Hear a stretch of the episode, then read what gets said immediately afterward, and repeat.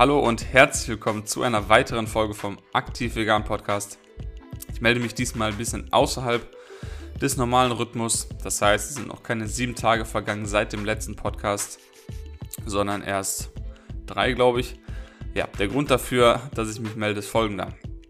Und zwar hatte ich am Wochenende die Möglichkeit, ein ja, kleines Interview zu geben, ein bisschen über das Thema Kalzium und Milchprodukte und auch noch ein paar andere gesundheitliche Auswirkungen von tierischen Produkten generell zu sprechen. Ja, das Interview hat mir eine Menge, Menge Spaß gemacht und ich bin froh, dass ich das hier auf meinem Podcast auch mit euch teilen kann. Ja, ich habe die ersten 10 bis 15 Minuten werde ich hier mit euch teilen. Das gesamte Interview geht eine halbe Stunde lang. Falls euch ja, der Anfang gefällt, werde ich euch natürlich den gesamten Podcast wo ihr das gesamte Interview anhören könnt, noch in den Folgenotizen oder Show Notes verlinken, sodass ihr kurz rübergehen könnt zu dem Podcast und euch das gesamte Interview anhören könnt. Der Podcast, von dem ich rede, heißt The Positive Switch. Sowieso eine große Empfehlung hier an dieser Stelle für diesen Podcast. Also springt kurz rüber, hört euch das gesamte Interview dort an. Das ist die Folge 15. Ähm, und wenn ihr schon mal da seid, könnt ihr euch direkt nach Folge 14 anhören, die eigentlich thematisch sehr gut ja, dazu passt. Und ja, ohne lang rumzureden, wünsche ich euch jetzt viel Spaß mit dem Interview und sagen mal, wir hören uns bei der nächsten Folge.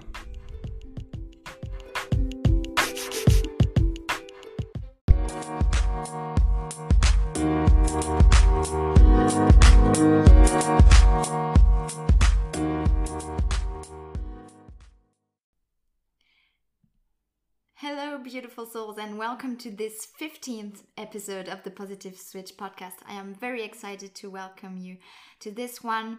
In the previous episode, the 14th episode, I approached the dairy industry and all the different aspects that were related to that one. So I talked about the ethical aspect, actually, more accurately, the unethical aspect about the dairy industry but also the health aspect and the environment aspect. Now, if some of you listened to that previous episode, at the end you might have felt a bit helpless or clueless. Um, yeah, if I stop consuming dairy, then what are my options and toward which foods should I go in order to get my calcium or other minerals and nutrients that are present in dairy milk? So, as I didn't want to leave you helpless um, as regard as regarding where to find these nutrients, um, I thought that I would make this episode a very complete one that approaches the nutritional aspect um, about dairy and where to find these nutrients and therefore I needed the intervention and help um, of someone who is actually qualified in this field, in the field of nutrition. And therefore, I invited for the second time uh, in this podcast Mark Korhammer, that you have probably heard already in the 13th episode, if I'm not mistaken, which was on German activism.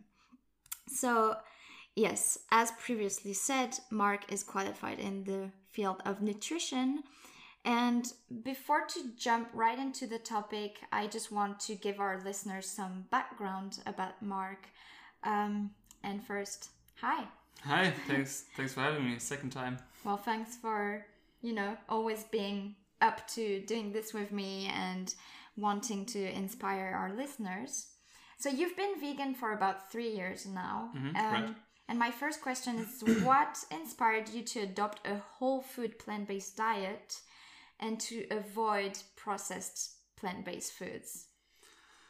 Yeah, I think I, I talked about it in the last interview already. That I went vegan or looked deeper into it for health reasons alone. So I wasn't even aware of all the injustice uh, that was happening towards animals or is still happening towards animals. So yeah, I first looked into it for health or um, performance reasons. Because I started lifting weights back then and yeah I was looking for advice like I said in the last interview. Yeah and there was one guy on YouTube who was and is still vegan. And yeah he also was eating a whole foods plant based diet, so no refined sugars or refined grains or no or minimal uh, oils.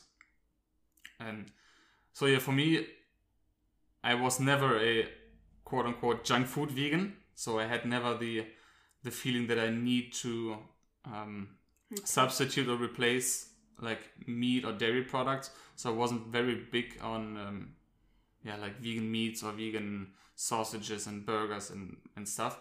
Yeah, uh, the only thing I substituted was for milk. In the beginning, I, I used yeah lots of soy milk and rice milk and almond milk and, and such. Um, but that that's the only substitute that I that I use. So yeah, uh, for me, I'm from the first day of my vegan journey, I was consuming a whole food plant based diet, and that has never changed. I feel yeah, I feel great. I've never feel felt better. I think.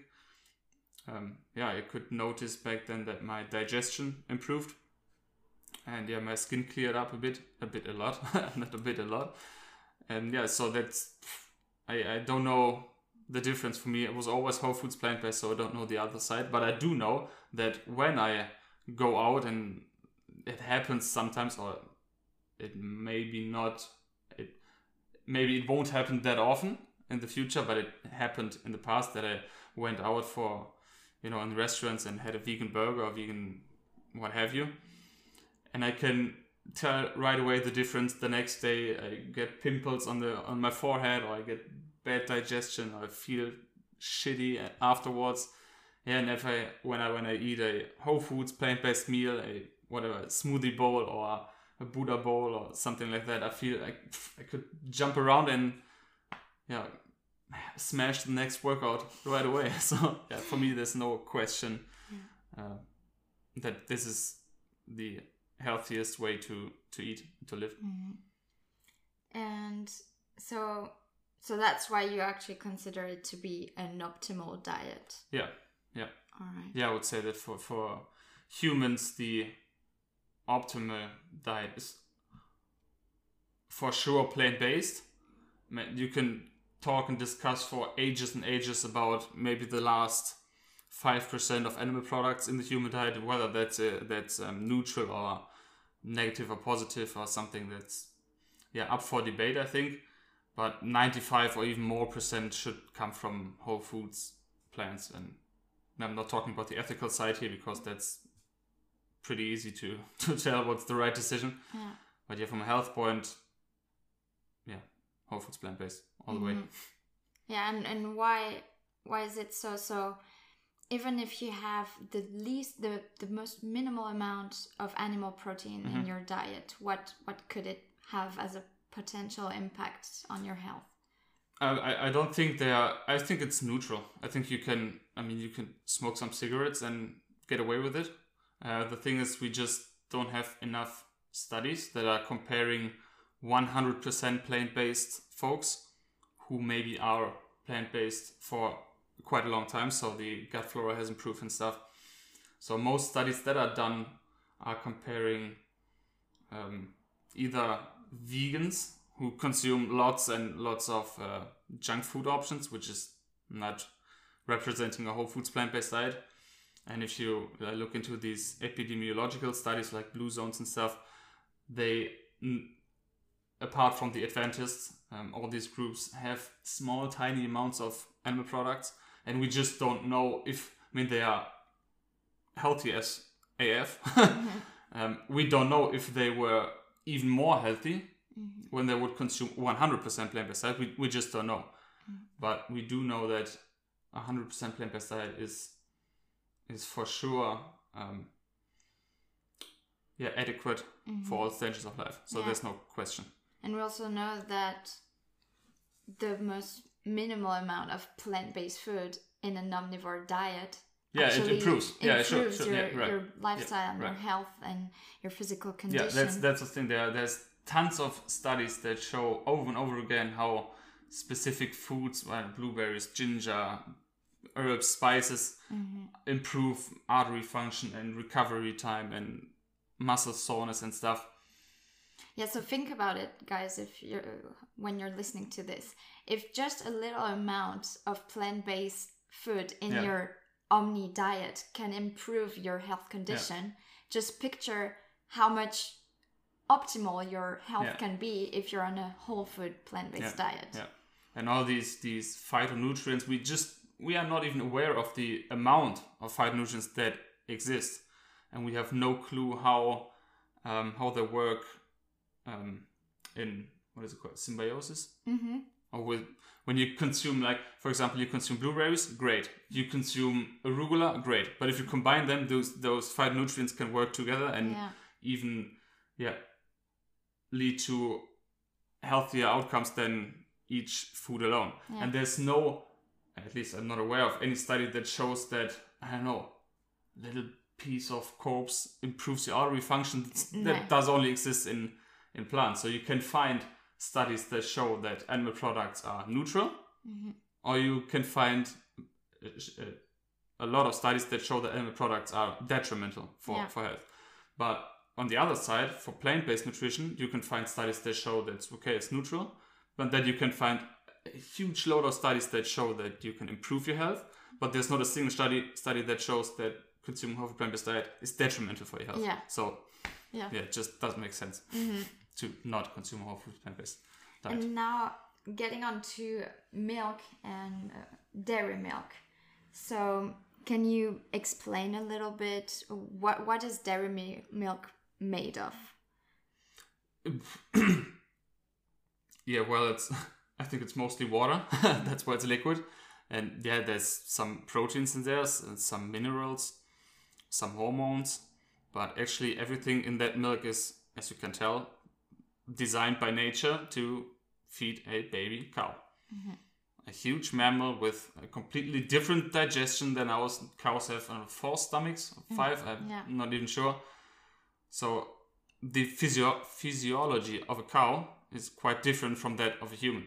So mm-hmm. it just doesn't make any sense to consume the breast milk from other species that was perfectly designed to fuel the body of a bovine or of, an, of a cow. Yeah. So why would you even just from a lot you don't have to be a nutritionist or an expert, it just doesn't make logical sense whatsoever.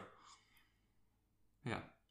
And what what nutrients can we find in, in dairy milk and like why why as human beings we cannot properly absorb them and, and why do we why milk dairy milk consumption has been linked for example with arthritis hmm. or osteoporosis and diabetes? Yeah, the thing is, we can absorb the nutrients. There's protein in milk and there is calcium in milk, and you can absorb it. That's not the issue. But the issue with, and that goes for all animal products, is yeah, there are some nutrients that are good for us. There's iron in meat, yeah, that's great.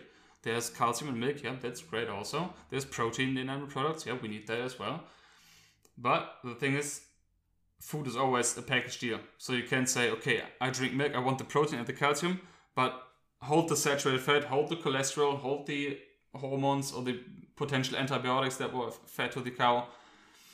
So yeah, when you look at this at this um, package deal, what you certainly don't want is, I think, at, at least in the US, the um, top in quotes source for saturated fat is dairy or especially cheese, which is like yeah concentrated milk, so it's very high in in saturated fat. Uh, there's a funny quote by Dr. Neal Barnard who said something uh, like, "If the, if if it had even more uh, fat, then it would be Vaseline." So that's yes yes you said that yeah. and he was like you might you may love cheese but cheese doesn't love Yeah, you back Yeah, yeah, yeah. it's fattening it's addicting it's Yeah. So you definitely don't want that high amounts of saturated fat, which yeah, saturated fat is linked to, or we do know that it raises serum cholesterol levels in the human body, and so does excess dietary cholesterol, which is also found in in animal products as well. And yeah, we know that higher cholesterol levels, especially high LDL levels, can increase your risk for heart disease and Alzheimer's disease and stuff. Um, yeah, the saturated fat can lead to an insulin resistance, so you might end up with type 2 diabetes. Yeah, you don't want the, the issue with the hormones, you have to um, find out what kind of milk. I mean, there's always hormones in milk, but if the cow was pregnant, which is most often the case, while she, She got milked. Yeah. Then you then sure the, the milk is full of I mean it comes from pregnant Yeah.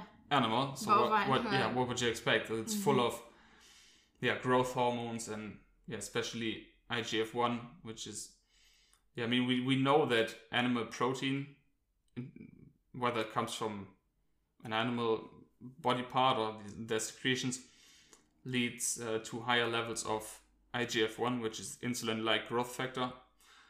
Yeah which is a hormone that our body produces itself because we need it for to grow tissue and especially when we are growing up. But we don't want excess amounts of that. Because yeah it can lead to higher rates of yeah cancer growth especially um, in women to breast cancer development and in men prostate cancer which is both hormone related.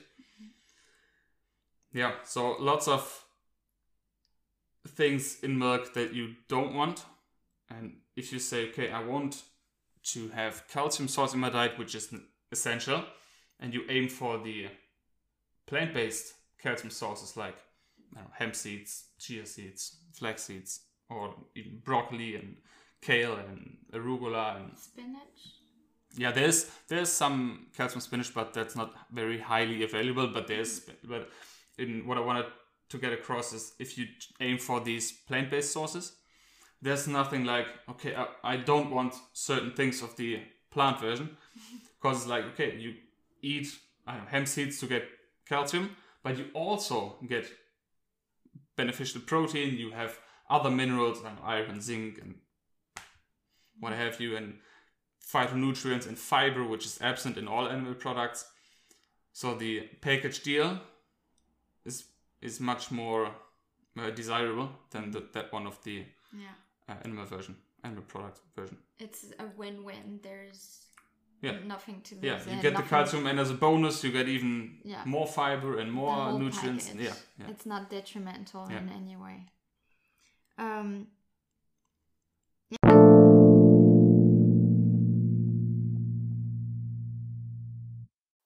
So, das war das Interview. Das war der erste Teil des Interviews. Wie gesagt, der zweite Teil bzw. der Rest des Interviews gibt's beim Positive Switch Podcast. Ist natürlich verlinkt in den Show Notes bzw. in den Folgenotizen. Gerne reinschauen, draufklicken, anhören auf Spotify, Anchor, Apple Podcasts, sonst wo auch immer noch. Ja, hört euch das Ganze an, dann habt ihr es zu Ende gehört. Und wie am Anfang auch schon erwähnt, die Folge 14 beim Positive Switch Podcast gerne auch anhören für die, ja, für ein bisschen weiteres Bild bezüglich der Milchindustrie. Ja, kann ich nur empfehlen, dass ihr euch das auch noch anhört und gerne mit anderen Leuten teilt. Also Feedback ist natürlich wie bei jeder Folge gerne gesehen, sowohl hier als auch beim Podcast, wo das Interview, ja, wo der Rest des Interviews ist. Aber ihr wisst ja, wie das läuft. Immer schön Daumen nach oben geben, Sterne geben, was auch immer geben. Hilft einfach da, dabei den Podcast ja, weiter nach oben zu ranken, so dass mehr Leute die vegane Message bekommen, was ja ein Ziel von den meisten Hörern hier hoffentlich ist. Also, bis dahin wünsche ich euch alles Gute, bedanke mich fürs Zuhören und wir hören uns beim nächsten Mal.